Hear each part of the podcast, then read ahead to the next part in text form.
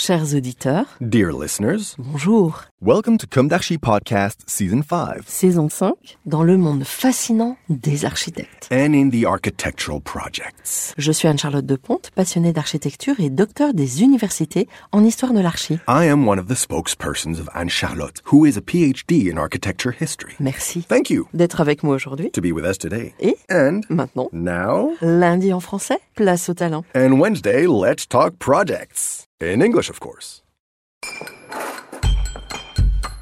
Bienvenue dans Comme d'Archi.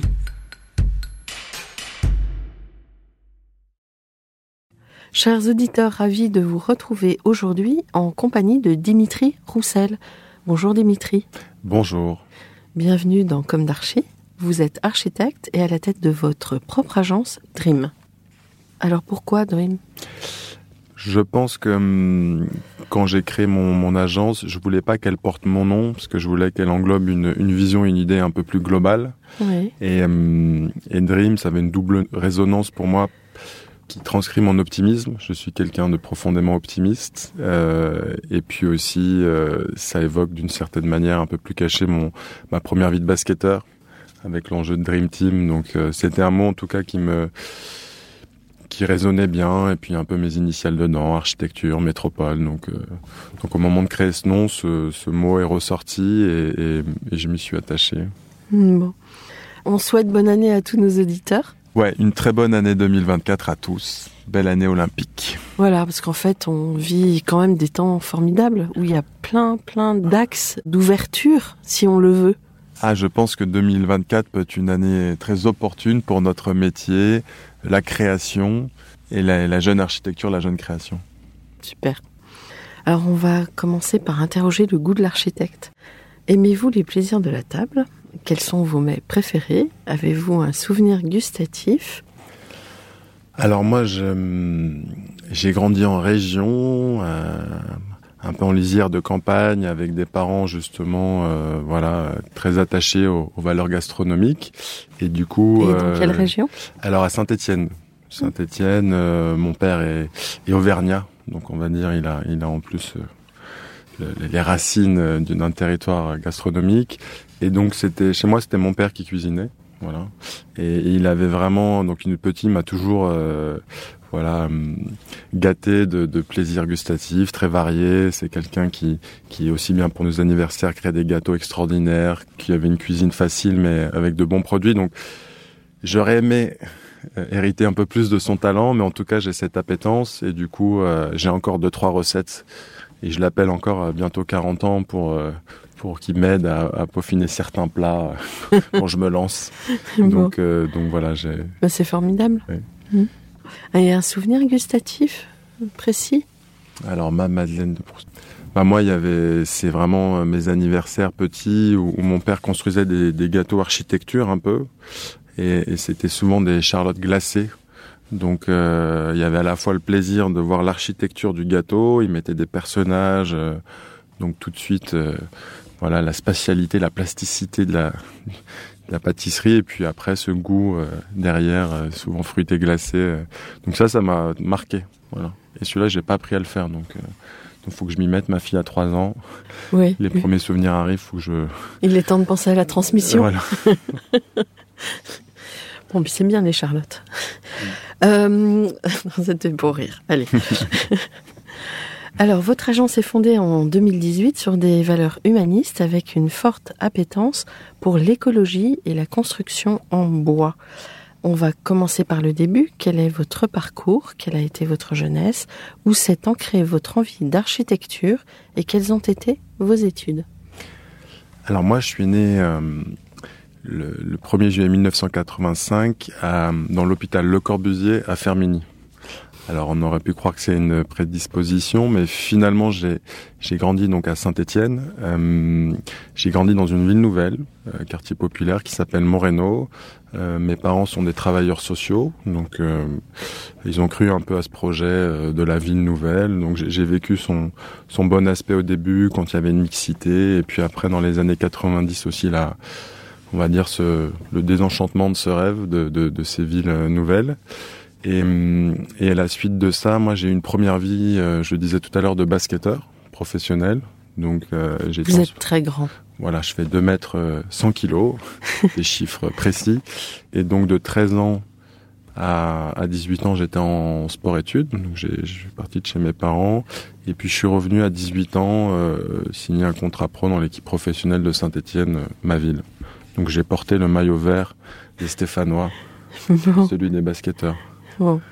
Et finalement et en fait, euh, bah, il y a ce moment un peu clé à 17 ans où il faut choisir euh, ses études. Euh, surtout qu'à l'époque, moi, il y avait qu'une chose dans ma vie, c'était le basket. C'était le moment où on était en finale du championnat de France. Et bah, c'est, on va dire, la bienveillance parentale qui m'ont quand même euh, challengé sur ce que je souhaitais faire. Et puis, voilà, mes parents ont, quand même, on va dire, euh, toujours sollicité la partie artistique. Mon père dessine beaucoup, ma mère a fait toujours de la sculpture en parallèle de son métier, donc donc j'avais toujours eu cette appétence et la question de l'architecture, elle me semblait, euh, c'était un peu un choix euh, intuitif parce que j'avais l'impression qu'il y avait quelque chose de pragmatique, d'artistique. Voilà, c'était finalement pas trop défini et ce qui m'allait bien à ce moment-là. Et donc j'y suis allé un peu par curiosité. J'ai été dans la seule école qui m'a prise, Saint-Étienne, et, et a tout de suite le coup de foudre. Par contre, voilà, une fois que j'ai commencé mes études, euh, moi, avec mon énergie de sportif, euh, passionné, euh, voilà, ça a été. mais c'est vrai que cette année-là, j'étais professionnel, donc je m'entraînais sept fois par semaine, plus étudiant en école d'architecture, et donc c'était des semaines. Heureusement que j'étais chez mes parents, on va dire. Et, et, aussi, ce qui était marrant, c'est que quand j'ai commencé l'année, donc je suis allé voir mon club en leur disant, bah voilà, je serais peut-être le seul joueur avec un étudiant. ils m'ont dit on va tout faire pour vous aider. Euh. Et quand je suis allé voir l'école avec la, la, même pour leur signaler le fait que j'étais basketteur pro, ils m'ont tout de suite vous y arriverez pas, l'architecture. Euh. Donc finalement le milieu universitaire qu'on pensait peut-être parfois un peu plus ouvert euh, euh par rapport au milieu sportif. c'était l'inverse. Ouais, c'était l'inverse. Mais bon, j'ai pu tenir un peu le, le rythme. Ouais.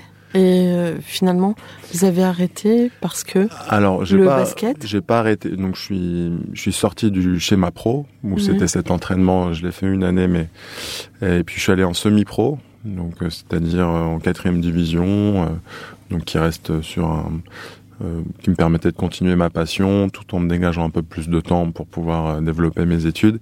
Et puis j'ai la chance de partir aux États-Unis où j'ai pu jouer pour une fac américaine et être étudiant dans le cadre des échanges. Euh, et donc là, c'était un peu le rêve parce que je jouais. C'était où? C'était à Lafayette, en Louisiane, dans les bayous.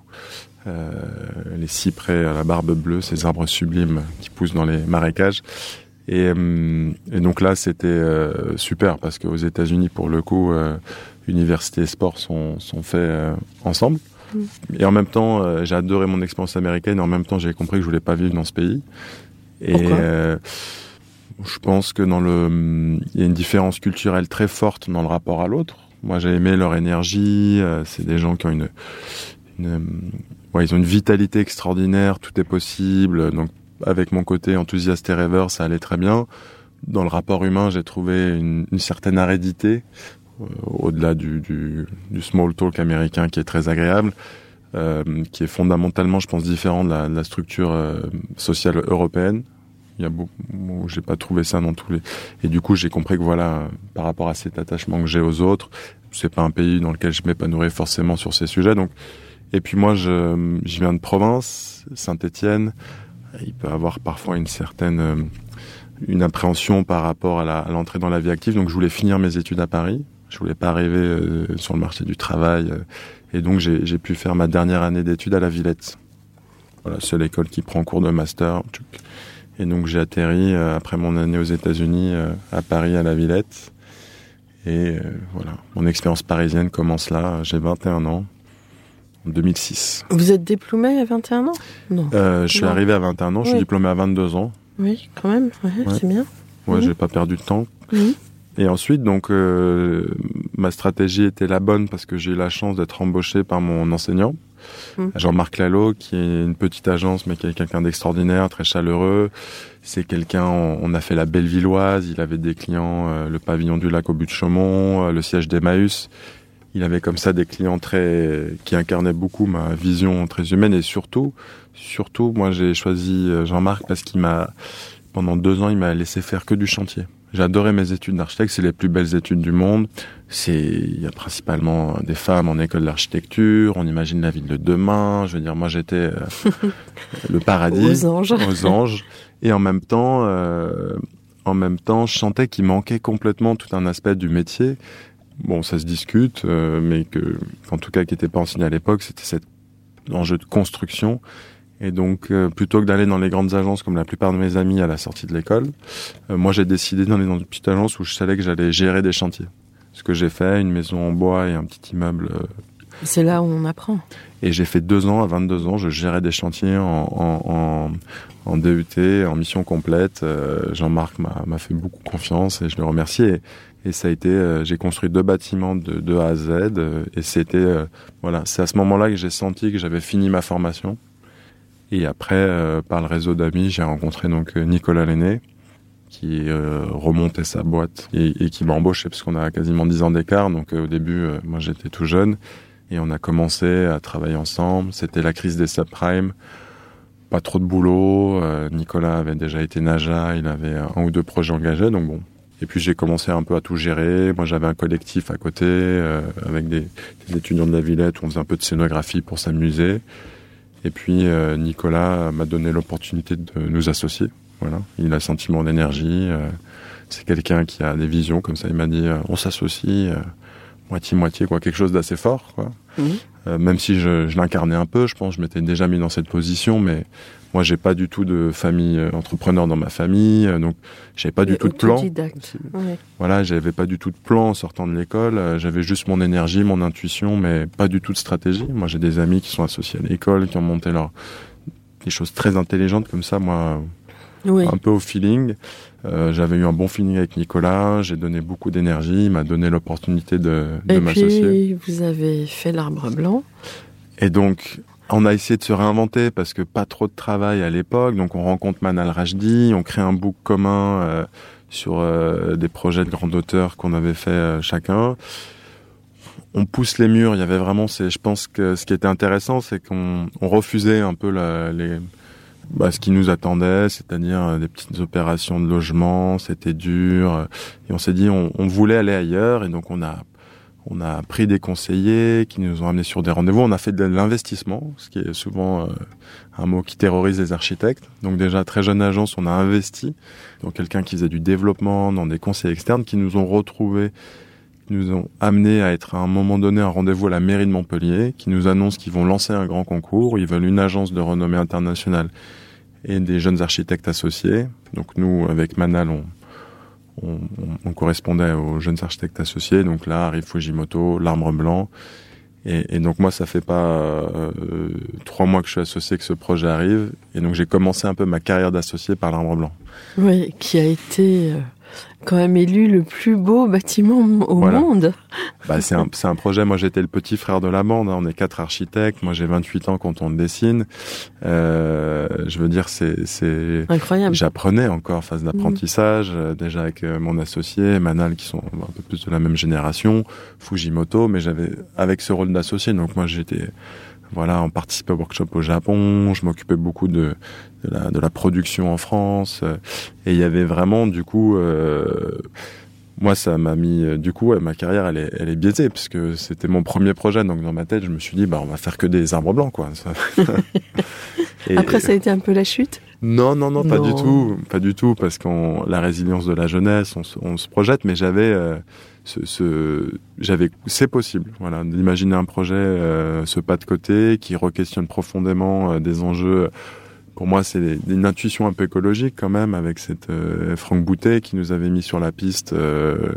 Euh, c'est en, en 2013. Oui, euh, a- l'écologie du Sud. voilà, l'écologie C'était très avant-gardiste. 2013, l'écologie, c'est pas du tout. euh, on parle pas de la structure bois et euh, la réglementation, euh, Mm. elle est facile. Je veux dire, Mm.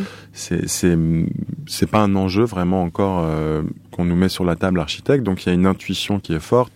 On re-questionne fortement quoi.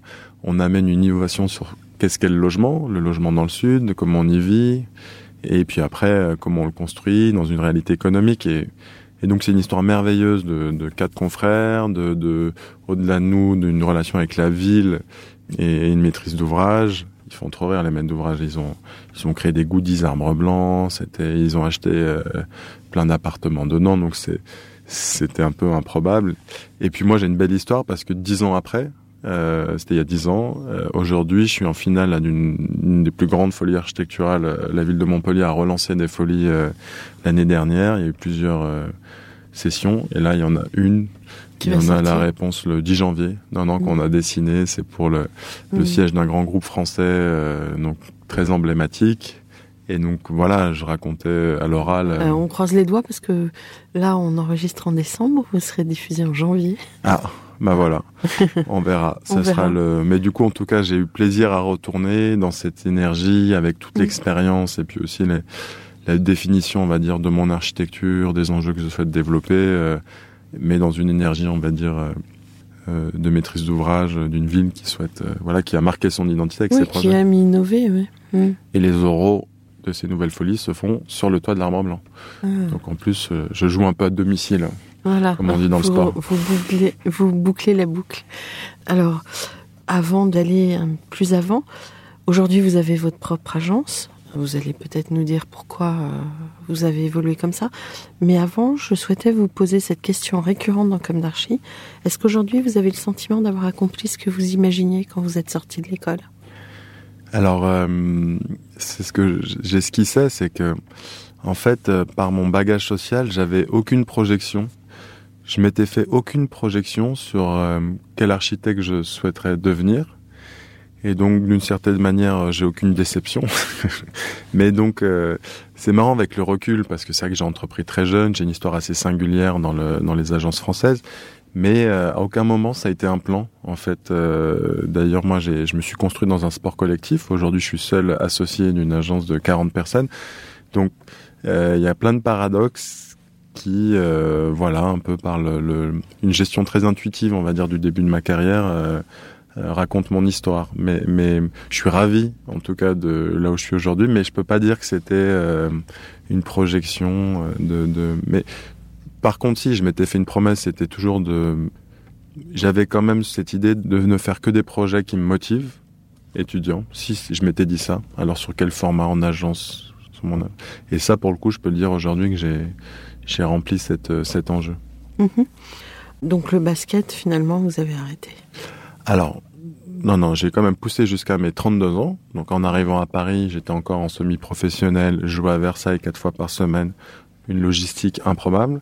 J'ai entrepris avec Nicolas, j'étais encore en, en quatrième division, j'avais changé de club, j'étais basculé à Paris, mais donc moi, ma vie, c'était l'agence, entraînement, retour à l'agence, parce que je suis encore de la génération où quand moi j'entreprenais, il y avait encore la culture des charrettes, que j'ai complètement... euh, Aujourd'hui, moi, chez vous. Ouais, complètement. euh, Aujourd'hui, c'est C'est bien. c'est une mauvaise culture, euh, mais qui était encore, on va dire. puis j'ai commencé ma carrière avec un japonais, donc euh, limite euh, Oui, oui. les charrettes françaises pour lui c'était du, du du 32 heures. euh. Non, mais- donc j'ai été en plus euh, à bonne école en termes d'architecture, à mauvaise école en termes de gestion d'entreprise, et donc euh, voilà. Donc j'ai et à 32 ans quand même. Euh, quand mon niveau, je commençais à moins jouer, euh, je ratais des entraînements parce que j'avais un déplacement en, en région, que mon coach me faisait faire 50 pompes parce que j'avais 10 minutes de retard, que je partais en carcouchette à Strasbourg ou à Brest pour jouer 5 minutes. Là, j'ai senti que c'était peut-être le temps de- De, fin de, faire de, des de choix. ranger les, les chaussures. et, et maintenant, je, je rejoue, on va dire, euh, avec un groupe d'amis. Euh, on a des créneaux dans Paris, donc euh, je jouerai, je pense, jusqu'à que mes genoux me lâchent, mais, mais sur un format loisir, sans, sans compétition. Bon. Alors, on a parlé de vous. Est-ce que vous pouvez nous raconter maintenant l'histoire de vos projets, même si on l'a déjà bien amorcé avec l'arbre blanc? Mais euh, cette transition, vous vous séparez de Nicolas à un moment donné? Alors avec Nicolas, on se sépare en vraiment, c'est une très belle histoire dans notre séparation. On est on est répertorié à l'ordre des archives comme la la séparation euh, réussie d'une agence d'architecture et, et ça c'est c'est lié à je pense à nos à notre envie de bienveillance l'un envers l'autre. Mais on, on s'est séparés aussi parce que moi j'avais besoin de prendre un tournant un peu plus radical sur des enjeux qui me correspondaient peut-être plus en termes notamment d'écologie sociale par rapport à mon histoire. euh, euh, je voulais pas aussi qu'on moi, je voulais sortir euh, de, de cette image de l'arbre blanc, je voulais créer ma propre identité. euh, Et donc du coup, euh, on a commencé à se répartir les projets, puis on a compris que c'était plus simple d'avoir de, de, de, structures. structure. Donc, euh, mais c'était voilà. Ça s'est fait naturellement. Naturellement, à un moment donné, on voyait qu'on se croisait moins, qu'on avait chacun nos projets, donc on s'est dit, euh, voilà, autant rester sur un dynamisme. Et bon, on l'a fait en du coup très naturellement euh, sur 3-4 ans. donc c'est pour ça que ça n'a pas du tout freiné souvent une rupture, ça peut freiner une. une... Bien sûr. Nous, au contraire, ça. On a, on a bénéficié de la, de, la, de la, belle agence qu'on avait créée pour lancer nos structures euh, d'une manière très dynamique. Donc ça, c'est, on est un peu un cas d'école, je pense, dans une séparation. Et après, du Surtout coup, moi. Surtout chez des archis ou. Ah bah, j'ai pas ouais. d'autres exemples, sincèrement. Euh, ouais. Souvent, je suis appelé par des archis. Euh, je dis, bah là, vu vu ta vision de ton associé, c'est mal parti. je prends un avocat. Et... Nous, c'est, on s'est juste regardé le premier jour, on s'est dit, on se promet bienveillance, et puis on a tenu mmh. toutes ces années dans nos conflits. C'est bien, bravo. Voilà. Et ensuite, donc, j'ai pu un peu me, me radicaliser sur ces enjeux. Moi, je voulais faire beaucoup plus de public euh, par rapport à mon histoire, euh, me radicaliser dans le bois, peut-être euh, sortir d'une esthétique euh, très plastique pour euh, recentrer des sujets parfois. Donc ça fait bientôt six ans, euh, le 14 février, jour de la Saint-Valentin, ça fera six ans. Là, j'ai mes premiers bâtiments qui vont être livrés. J'ai livré déjà des petits bâtiments, petits équipements un peu plus artistiques. Et du coup, ça va être un moment important pour moi pour euh, parce que moi, je suis quelqu'un qui communique beaucoup sur le j'aime construire. Vous l'avez compris. Et du coup, là, je vais avoir l'année prochaine 7 ou 8 bâtiments Dream euh, construits. Et donc, on va pouvoir aussi euh, accompagner euh. Donc, c'est pour ça que je suis content de faire ce, ce, podcast, parce que ça va être une année un peu de la concrétisation de, de des valeurs qu'on porte, de la vision architecturale, de, qu'on a construit aussi, qu'on a défini à l'agence. Euh, moi, j'ai... Je suis parti avec euh, pas mal d'anciennes de l'Aîné Roussel qui sont toujours là, donc j'ai des gens avec qui je travaille depuis 10 ans je vais je vais associer aussi. Donc on a voilà j'ai une histoire en fait. Je suis seul associé, mais en fait on est une équipe chez Nrim. Et aujourd'hui on concrétise un peu nos cette collaboration de longue date avec des très beaux bâtiments, sincèrement. Oui, justement. Alors là, vous avez euh, dans le village des athlètes, en plus euh, des sujets sportifs. Euh, voilà, c'est vrai que j'ai arrêté le basket il y, a, il y a six ans, mais je l'ai repris à travers mon métier. Et du coup, on a eu l'opportunité de de construire un, un bâtiment euh, dans le village des athlètes. Et c'est un projet qui va être très important euh, dans la carrière de Dream parce que, bon, alors il bénéficie de ce contexte des Jeux Olympiques, il y a une belle énergie, euh, il y a quand même un Dominique Perrault, euh, il y a une bienveillance de la maîtrise d'ouvrage face à un... Mais au-delà de ça, on a réussi à questionner le programme, on a ramené un gymnase sur le toit qui n'était pas du tout demandé, donc on a on a aussi, euh, ça, ça, incarne un peu ce qu'on porte. Nous, on questionne beaucoup aujourd'hui certaines fois les programmes, notamment le, la question du sport, euh, où je me sens assez légitime sur euh, bah, qu'est-ce que c'est le sport aujourd'hui, comment on le pratique en ville? Et donc ce, projet où c'était un, lieu de travail, on l'a transformé en bâtiment mixte avec un grand équipement sportif sur le toit, le lieu de travail, des commerces. On a descendu le patio pour un parking réversible à, moyen ou long terme. Et puis surtout, il est en bois. Alors dans le village olympique, il y a deux typologies d'immeubles, on va dire les 40 mètres et les 25. Il n'y a aucun 40 mètres qui est en, en, bois, parce que face à la problématique planning seulement, ils sont tous passés en béton, sauf un, celui de Dream, parce que c'est un projet qu'on, c'est un mode constructif qu'on porte depuis longtemps. On a su convaincre euh, les autorités publiques, notre maîtrise d'ouvrage, l'entreprise, qu'il n'y aurait pas de couac sur euh, ce planning euh, mmh. indébordable. Et donc, on a maintenu ce projet en bois avec l'équipement en haut, une charpente assez délicate, voilà, qui visible. Et donc, on est ravi, ravi de. Et vous tenez les délais. Et on tient les délais. Euh, il y aura peut-être euh, un ou deux peintres cachés le jour de la livraison euh, dans deux trois couloirs, mais ça, ça fait partie du jeu. En tout cas, on, on tient les délais. Bon, bravo. Vous aimeriez parler d'autres projets? Alors, c'est sûr que ce projet-là, il est, il est emblématique euh, par son contexte, sa taille. Euh, mais, mais là, je viens de livrer un, une ESAT, donc c'est des ateliers en fait euh, qui sont occupés par une association qui fait de la réinsertion, la réinsertion pardon d'handicapés par le travail. Et donc, c'était un sujet. Euh, c'est le premier projet de RIM. C'est un bailleur social qui le porte, qui m'a donné l'opportunité de le faire. Et donc, c'est un projet qui me tient beaucoup à cœur parce que c'est un projet qui, en termes d'écologie sociale, euh, avec un public sensible, m'a beaucoup touché. Moi, mon père est dans la psychiatrie, donc euh, la Oui. maladie psychique, je trouve que Mhm. c'est un, Un gros sujet. c'est un gros sujet. Je pense que dans une société où le stress augmente, euh, ça va être un des enjeux, euh, le stress psychique euh, du 21e siècle. Donc, euh, Mhm. comment nous, architectes, euh, par la question de l'espace, on, on prend en compte cet enjeu. Et je pense qu'il y a Mhm. vraiment des, des, des choses à raconter. Et donc, par rapport à mon premier bâtiment bois de rime, euh, l'enjeu du bien-être, euh, de cet impact sur le psyché du bois, métaphorique, l'arbre, mais aussi, euh, on a fait des études avec une université japonaise qui a prouvé que scientifiquement qu'on a une meilleure capacité de concentration, de récupération dans un habitacle qui a au moins 50% de bois naturel. Donc quand on a une charpente visible, euh, on a d'office ce bien-être santé, au-delà même de, de l'enjeu carbone Mm. que permet le bois. Donc euh, donc c'est un projet qui porte énormément de valeur, qui est très simple aussi par rapport, on va dire, à une esthétique de ma première expérience professionnelle euh, très expressive, euh, parce que l'enjeu il est un peu ailleurs. En même temps, un rapport à la lumière, c'est des ateliers, euh, et surtout j'avais les utilisateurs, donc j'y retourne beaucoup. Je viens de financer une bourse d'un artiste qui a travaillé sur le portrait des, des, des personnes handicapées euh, en immersion pendant six mois avec les ateliers Médicis que j'ai financé avec Dream. On va restituer là le, le travail de l'artiste. Donc c'est voilà, ça c'est des projets qui me tiennent beaucoup à cœur et surtout c'est à au Lozay, à Villejuif, donc dans une ville nouvelle qui me rappelle euh, celle dans laquelle j'ai grandi. Et donc j'essaye beaucoup de, de travailler sur cette notion des, des quartiers populaires, passer de la ville moderne à la ville durable. Comment on construit dans ces quartiers Ça c'est des questions où il y a a pas vraiment une réponse. Non. Et puis, moi. je crois que là, vous êtes sûr d'avoir du boulot? Ouais, il y a un vrai enjeu. Euh, Euh, il y a eu des choses assez violentes, la déconstruction, euh, Mhm. La démolition. Donc aujourd'hui, on se pose des questions. Donc j'ai un sujet au Val-Fouret. Donc euh, voilà, moi je suis, je suis très, j'ai un appétit pour des projets qui sont souvent durs, avec pas d'argent. euh, C'est ce que j'allais vous poser comme question, parce qu'il faut quand même maintenir un équilibre. bah il faut, il faut, voilà. Moi, moi j'ai une approche. euh, là, on va, on va certainement euh, intégrer un bureau d'études d'économie chez Dream parce que la question de comment on finance la transition écologique. Euh, Bah, elle est essentielle dans l'économie en général, mais aussi dans la construction. Tout le monde veut faire euh, décarboner, tout le monde veut faire des bâtiments vertueux. Comment on fait? Il coûte un peu plus cher, soi-disant. Donc, il faut rentrer dans la technicité de ces bâtiments et, et- et maîtriser l'enjeu économique. Et, Mm.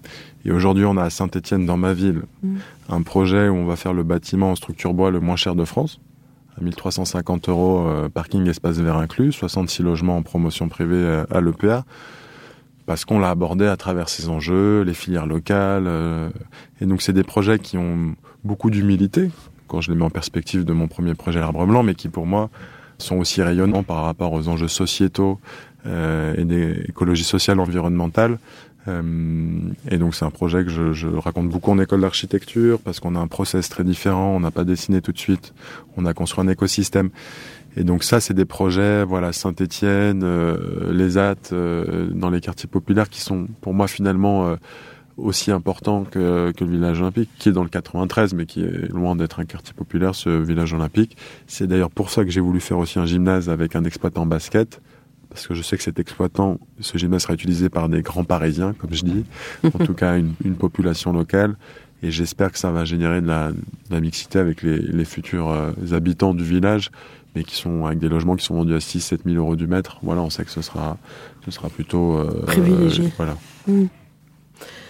Peut-être encore un projet dont vous vouliez parler? Alors nous, euh, un projet qui est important, qui est peut-être euh, qui s'incarne dans différents projets, c'est qu'aujourd'hui, moi, j'ai créé une association, Rêve, qui, qui Le pendant est- de Dream. voilà, qui me permet de d'aller encore plus loin sur ces enjeux d'écologie sociale environnementale. Donc on a on a fait un premier projet sur un, on a gagné le festival des Cavanes à la Villa Médicis. Donc là c'était plutôt une question donc euh, dans ces jardins un peu euh, je veux dire euh, donc classés euh, Renaissance de la Villa Médicis, une institution un peu noble et j'allais dire euh, pas snob mais en tout cas qui par une image euh, élitiste. Oui. Et, et du coup, on a- c'était marrant, on a fait un petit pavillon euh, avec euh, pour montrer déjà la- que le bois peut sortir des prérequis, euh, donc avec euh, tout un ruban courbe. Moi qui construis en bois, on me dit ah le bois c'est génial, mais c'est des bâtiments, ils ressemblent tous à des boîtes à chaussures. Donc moi je trouve, euh, je me bats beaucoup pour euh, Sortir de et la puis, boîte. je trouve ça génial parce que c'est un moment clé pour les architectes qui, qui aiment ce matériau parce qu'il y a, il y a un champ à créer. Et donc montrer que le bois, euh, c'est pas qu'un matériau euh, technique qui stocke du carbone, mais au contraire euh, qui, qui peut ouvrir des opportunités créatives euh, sur la manière de construire et dessiner l'architecture. Donc j'aime bien cette petite échelle parce qu'on est beaucoup plus libre, c'est éphémère. Et donc c'était aussi euh, des petits équipements sportifs pour euh, pour créer un programme qui, qui incite les gens à aller dans ces jardins de la Renaissance. Je parlais tout à l'heure avec mon association, on fait aussi des choses hors architecture euh, comme le, la bourse avec Alassane Diabora, ce photographe qui est parti en immersion dans, le, dans mon ESAT pendant six mois. Euh, on vient de faire une exposition à Fermini, la ville dans laquelle je suis né, dans l'église euh, de Le Corbusier, le site Le Corbusier, sur la question de la, le sport dans la ville. Donc, euh, donc cette association aujourd'hui, elle me permet de, voilà, de porter des projets euh, sociaux et solidaires, culturels. Là, on a un premier pavillon aussi euh, culturel dans, à Riyad. On est en concours en ce moment euh, qu'on porte avec l'association euh, parce que c'est un, c'est comment amener des équipements euh, dans des parcs près des quartiers populaires. donc, donc c'est une échelle qui change de mes, de mes projets architecturaux. qui sont plus le quotidien et, et qui est très important pour Dream et l'identité Dream, cette association rêve, et sur laquelle on n'a pas encore communiqué, mais qu'on souhaite faire en 2024. Donc, on, avec tout ce qu'on va mettre en place, voilà, on voulait réaliser des choses avant, et puis ensuite, là, on va montrer un peu déjà ce qu'on fait, puis euh, chercher d'autres opportunités, euh, voilà, autour de, de ces valeurs. Bon. Des projets, j'imagine, dans les cartons Ouh là là, plein, plein, plein. Euh, bon, il y a cette, euh, on croise les doigts, cette folie à Montpellier-Rennes. Euh, là, on va livrer le rectorat de Créteil, un très beau bâtiment, commande publique, euh, 20 000 mètres carrés, qui re-questionne vraiment cette question du lieu de travail. Nous, on travaille, euh, on travaille beaucoup là-dessus. J'ai ouvert une agence à Nice. On a un très gros projet de, j'adore parce que c'est Sophie Antipolis, donc une espèce de ville nouvelle aussi, mais Mhm.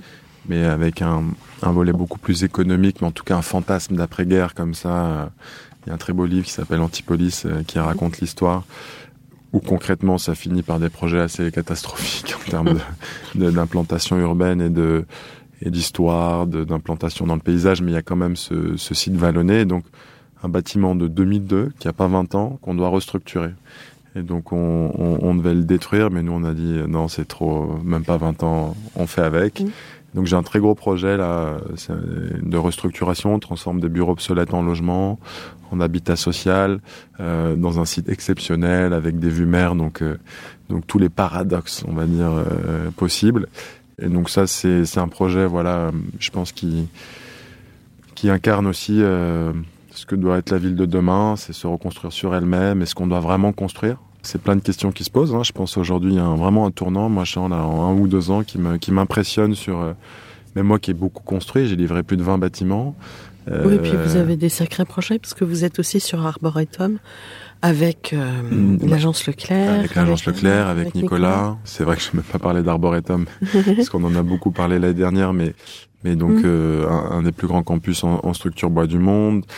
Je construis à Rennes, euh, j'ai j'ai un projet euh, passif à Rennes aussi. On va faire les premiers logements sans chauffage, euh, avec un bâtiment à Lyon. euh, euh, voilà, fini la facture d'énergie qu'on a imaginé il y a quatre ans, euh, qu'on va démarrer en chantier avant même la crise de, de l'énergie. Donc euh, donc c'est des sujets aujourd'hui qu'on pousse énormément. Je suis content là, on va construire un premier bâtiment en pierre massive à Pantin avec Redman, une, une- une Ouais. quarantaine de logements. Donc euh, Mhm. c'était un réinventer euh, la métropole. C'est bien, Euh, parce qu'ils ont du mal à sortir, ces projets-là. Ils ont du mal à sortir et celui-là, euh, on a eu une grande discussion d'un an avec la copropriété. Mm. Bon, c'est toujours des. Moi, les réinventer, c'est à la fois c'est des, process qui nous ont fait avec Nicolas notamment à l'époque. On en a gagné cinq ou six. Moi, je trouve que ça fait du bien à, la filière parce que les promoteurs ont, changé complètement euh, leur filière développement en faisant rentrer des profils plus Sciences Po. Donc, il y a eu un vrai impact. hein. Moi, je le vois sur la filière. Moi, j'adore Ouais. parce que vous voyez bien, je remets du, du sport, je, re- je re-questionne les programmes. Donc, à la fois la part de l'architecte dans la décision de l'architecture réduit, mais en même temps, on est sur un process 360, économie, programme, stratégie, avec beaucoup de liberté d'implantation. Donc ça, c'est hyper stimulant intellectuellement. Le gros problème, c'est que c'est souvent des sites qui sont pas. Le travail d'aménagement, quand même, il, il- il sert à faire atterrir auprès des de soulever les problématiques techniques, de faire intérêt auprès des habitants. Et là, c'est trop sans transition. Donc les gens, ils comprennent pas. D'un coup, ils voient qu'il y a un projet faramineux qui qui pharaonique même parfois qui débarque sur un site dont ils n'étaient même pas au courant qu'il allait potentiellement et ça crée des tensions et donc, euh, je crois que même pas 10% des projets sortent. Donc, il y a du, voilà, pour moi, il y a pas, c'est pas blanc ou noir. Il y a des choses euh, très bien. Euh, Mystica à l'époque, euh, Marion Waller ont, ont, lancé un mouvement très intéressant. Après, voilà, c'est sûr qu'il y a beaucoup de projets qui vont rester des, des projets de papier, mais bon. Mm. Ça a au moins permis d'agiter le cocotier, comme on dit. Je crois que c'était le but. Mmh. Hein, je crois que c'était mmh. le but. Il y a quand même un ou deux bâtiments qui sortent. Et vraiment, moi, je le vois quand même aujourd'hui, euh, ces profils euh, un peu plus Sciences Po, ou même beaucoup d'architectes qui sont passés en maîtrise d'ouvrage, euh, font beaucoup de bien, voilà, à, la, mmh. à, la, manière de, parce que quand même là. Oui, c'est plus de la promotion avec des kilomètres de béton. Voilà. En gros. En gros. Ou un tableau Excel comme seul outil décisionnaire. Ouais. Voilà. Enfin, ça l'est déjà encore beaucoup, mais... Ça, bon, ça reste de la promotion. Hein, oui, mais, mmh, mais... Il y a un progrès. Euh, votre équipe, comment est-elle composée? Vous avez parlé de 40 personnes? Alors, on est une quarantaine, ça varie un peu. Aujourd'hui, j'ai une petite agence à Nice de trois personnes, et, et après, donc euh, à Paris, euh, donc moi j'ai une direction euh, avec cinq personnes qui sont là depuis 7-8 ans, donc vraiment pour le coup confortable. Pour vous. Oui, et puis voilà, je veux dire, euh, c'est souvent très concentré sur le fondateur, les agences, et, et, et puis j'incarne un peu ça. Euh, mais vraiment, euh, voilà, aujourd'hui, la, la, la, réussite de Dream, elle est liée à, cette, euh, à ce noyau dur, et puis auquel on a agrégé plein de talents autour. C'est une équipe internationale, j'ai plus de 50% d'étrangers euh, de tous les pays. On est une équipe jeune, on a 28 ans de moyenne d'âge, je crois, peut-être 29 maintenant. Je vais associer deux personnes de ce groupe-là d'ailleurs pour commencer à, aussi à bah, asseoir cette euh, gestion horizontale qu'on essaie de mettre en place. Et, je suis vraiment ravi de mon équipe. Voilà. Bon. Alors, on a entendu là plein de choses positives qui font rêver. Et en revanche, euh, on vit une actualité depuis trois ans qui est assez compliquée. L'architecte est amené à projeter sur un temps long. Quel euh, éclairage donneriez-vous à tout à chacun pour appréhender ce monde dans lequel on vit? Alors moi, je suis d'accord avec vous. Euh, c'est vrai que depuis trois ans, je trouve que là, en tant que euh, gérant d'une entreprise, le contexte il est très difficile d'avoir enchaîné une crise sanitaire avec une crise de l'énergie. On nous demande beaucoup. Une, et mmh. pour discuter beaucoup autour de moi avec d'autres géants, pas forcément de, de l'immobilier d'ailleurs. Mmh c'est vrai que le, notre métier, moi j'ai commencé 8 ans, où, bon, et puis là depuis 3 ans c'est très dur. Franchement, c'est mmh. un contexte très anxiogène, donc il faut il faut beaucoup de recul. Je pense que moi j'essaie de voilà de me concentrer sur des choses assez simples. C'est vrai que même la question du télétravail, on re-questionne plein de choses. Notre filière, l'immobilier, qui à la fois amène des choses vitales. Il faut euh, créer du logement, il faut euh, avoir des lieux pour apprendre, pour travailler. En même temps, est celle qui génère le plus de, de carbone. Elle mmh. pollue énormément. Donc on a un paradoxe comme ça entre enjeux vitaux et, et réalité de pollution. Euh, je pense que la, il y a une montée en puissance euh, de la conscience environnementale qui s'est traduite par euh, toutes les grandes métropoles sont passées euh, sur des mairies souvent avec un propos soit NUP, soit environnement, Marseille, Lyon, moi j'ai vu Strasbourg, toutes les grandes villes quoi, la plupart Bordeaux, il y a eu des changements comme ça entre des maires très bâtisseurs à des gens qui qui disent attendez ça va pas. Mmh. Ça fait dix ans que j'entreprends dans l'architecture. Je vois ces, ces trois dernières années, au-delà des crises, il y a aussi une, un enjeu sociétal, mais qui change beaucoup. Euh, donc, donc, bon, une fois qu'on gère un peu cet enjeu de, de, de bon, j'ai une activité, j'ai une économie, on est 40, donc j'essaie vraiment de, de me battre tous les jours pour maintenir mon équipe. Après, je pense qu'il faut être dans un monde où la décroissance ne doit pas être vue négativement. Donc aussi, on explique ça. Moi, je leur dis, euh, peut-être on va être amené euh, à décroître, parce que mmh. c'est des moments où il faut peut-être moins faire de choses. Il euh, faut peut-être plus réfléchir. Là, on, on, est dans un moment hyper intéressant intellectuellement où euh, la question de la réhabilitation, elle se pose. Là, on est dans une crise, autre crise récente, la crise bancaire. Donc mmh. l'argent coûte cher. Donc mmh. tout le modèle de la maîtrise d'ouvrage privé, même public, est remis en cause. Mmh. La réhabilitation, c'est hyper intéressant, mais c'est un modèle économique aussi euh, qui avait jamais été développé parce qu'il y a trop d'incertitudes. C'est plus onéreux. C'est plus onéreux, et puis surtout le promoteur, c'est quelqu'un qui qui déteste euh, le risque. C'est risqué. On ne sait pas, à un moment, tant qu'on n'a pas gratté, est-ce que ça. Donc, donc, donc, il va passer une période de flottement. Moi, je trouve qu'il peut être très intéressant intellectuellement. À nous, à chacun, de, de serrer les coudes pour. Euh, euh voilà, pour passer, ce cap. Et après, d'être force de proposition. Moi, j'interviens pas mal en école d'architecture. Ce que je dis aux jeunes étudiants, c'est qu'aujourd'hui, euh, le contexte où on a besoin quand même de faire un virage assez radical hein, par rapport à la manière dont on a construit la ville euh, ces dernières années, ouvre plein de métiers. Je trouve que le métier d'architecte aujourd'hui peut s'incarner euh, comme je le fais d'une manière, on va dire, un peu traditionnelle, agence, euh, soit employé, soit, soit entrepreneur, mais mais aussi il y a plein de métiers hyper intéressants. moi, je parlais de Benjamin Aubry qui a créé Yudo, qui re-questionne la densité du pavillonnaire sur ses tissus. Il y, avait, j'intervenais avec euh, Bella Stock, qui sont une, agence autour de la question du réemploi. Euh, donc c'est des nouveaux métiers qui se créent.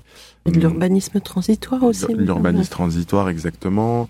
Il y a Wall City, Flavien Menu, qui lui euh, a fait une formation d'économie après son école d'archer, qui se pose la question de comment on finance finalement des projets avec une, une ambition environnementale différente.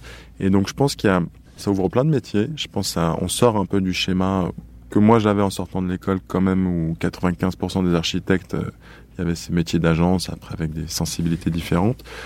Donc je pense que la jeunesse aujourd'hui, elle, doit se saisir de cette question. Il faut qu'elle dépasse l'enjeu euh, angoissant parce que pour moi en fait c'est plus d'opportunités pour eux.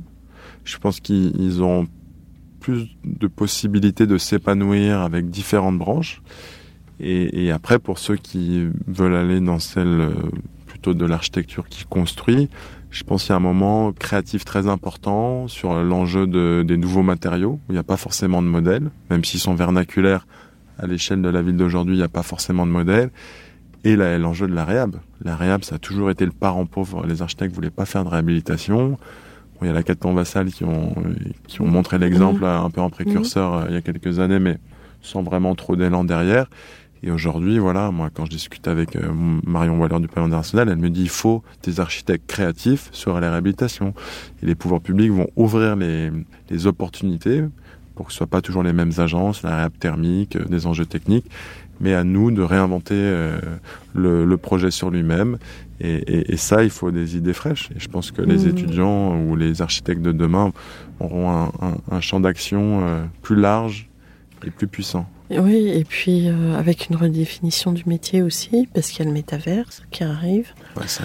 On sait que l'intelligence artificielle là, euh, a donné euh, une possibilité de revisiter la matière avec des tas de nouveaux matériaux susceptibles d'apparaître. Donc c'est incroyable tout ça.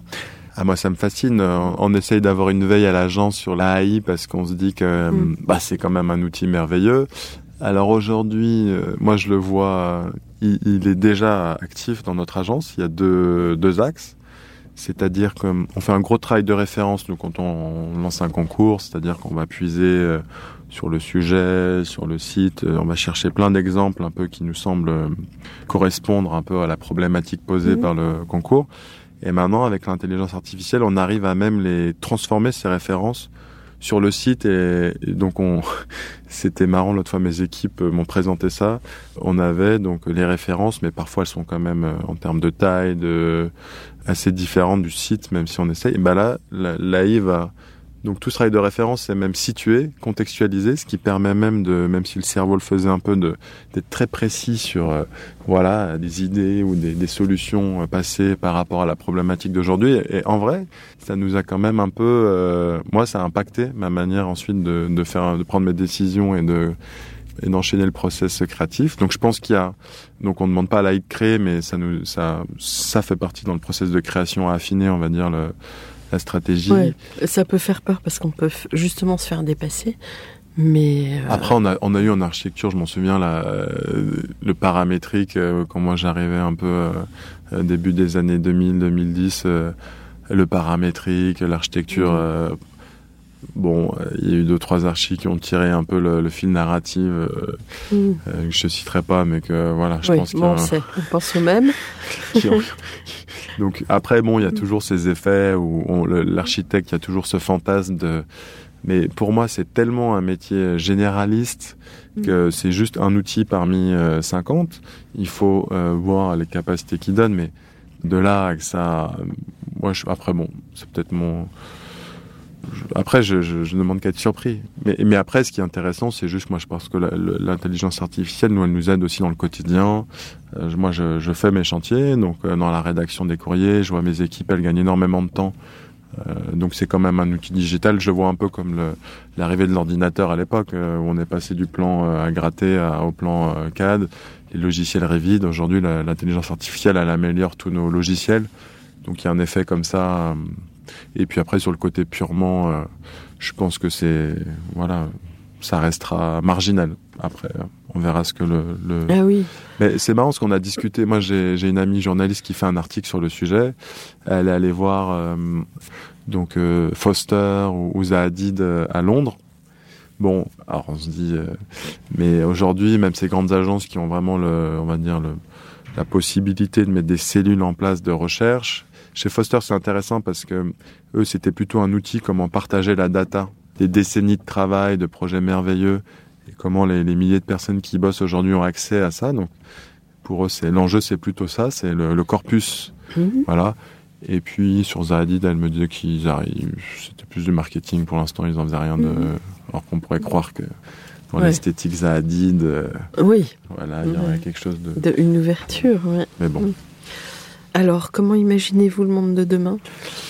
Euh, bah Moi, le monde de demain, euh, encore une fois, je m'appelle Dream, je suis optimiste. Donc, euh, moi, je pense que les, enjeux sociétaux qui nous sont posés aujourd'hui vont, vont être concrètement vers un monde de demain qui va ramener beaucoup de qualité. Je pense aujourd'hui a une vraie question sur la ville, donc la renaturer, la question de la santé mentale. Donc je pense que même si le process peut paraître un peu angoissant, euh, c'est là. moi, je me souviens en perspective d'être en glorieuse où le contexte était c'est génial, euh, l'économie euh, reconstruite, il y avait un enthousiasme comme ça qui a abouti finalement à se créer un contexte terrible, la ville nouvelle. Euh, Après, ça fait pchit. On réfléchissait plus, alors que nous, bon, mm. peut-être que d'un coup on se dit les contraintes, elles viennent plus par des enjeux euh, qui peuvent amener de la préoccupation, mais qui vont concrètement amener des solutions beaucoup plus qualitatives. Et donc, euh, je suis très optimiste en fait pour le, la question du bien-être. Ça passe par des remodelages d'économie. Je, je suis pas inquiet pour le capitalisme. Il est très résilient. J'aimerais qu'il se moralise un peu, mais donc il y aura toujours de l'activité économique, euh, même si il sait, il sait bien pleurer quand ça va pas.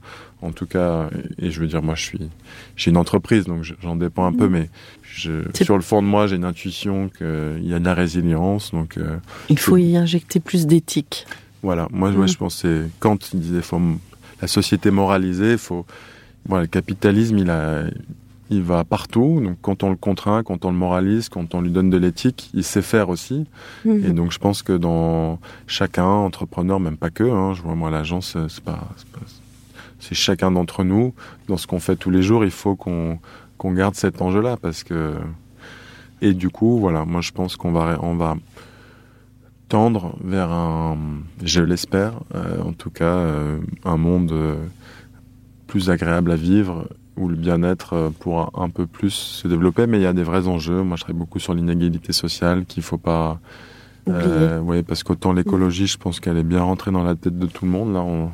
que voilà, il y a des enjeux d'inégalité euh, sociale qui, eux, pour le coup, sont peut-être aussi un peu, un peu moins euh, centrales dans les questions, donc ils sont ressortis aussi. Donc, je pense que voilà, si si on on fait l'effort de, de de prendre ces enjeux face à l'écologie sociale environnementale, si on mène les combats de front, à la fin, je pense qu'on va se créer un contexte beaucoup plus serein pour tous. Mmh. Donc voilà, donc moi j'ai un message d'enthousiasme pour les étudiants. C'est une période assez géniale finalement où il va falloir plein d'idées, la jeune création. On n'arrive pas dans un monde euh, quand moi je suis arrivé il y a 15 ans, euh, c'était un peu ça en fait. J'avais pas trop de questions à te poser. Il y avait un, un mouvement très fort. Là, ça ralentit, voilà. C'est toujours cyclique, ça marche toujours avec des cycles. Mais là, c'est un bon moment de cycle. Hmm? Ça va repartir. Oui, repartir, mais C'est le mot de la fin? C'est le mot de la fin. C'est le mot de la fin. Bon. Chers auditeurs, merci pour votre écoute. Rendez-vous la semaine prochaine pour un nouveau numéro. D'ici là, prenez soin de vous. Au revoir. Merci à tous. Au revoir.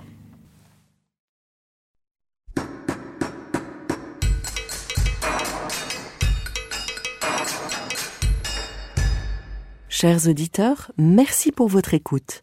Merci à Julien Rebourg qui nous accompagne sur la partie son. N'oubliez pas de retrouver nos sujets en avant-première sur Instagram à l'adresse at. Si vous aimez ce podcast, favorisez sa diffusion en lui donnant 5 étoiles sur Apple Podcast, plus un petit commentaire, ou sur votre plateforme de podcast favorite. Et surtout, abonnez-vous pour écouter tous nos épisodes gratuitement. À bientôt! Et d'ici là, prenez soin de vous.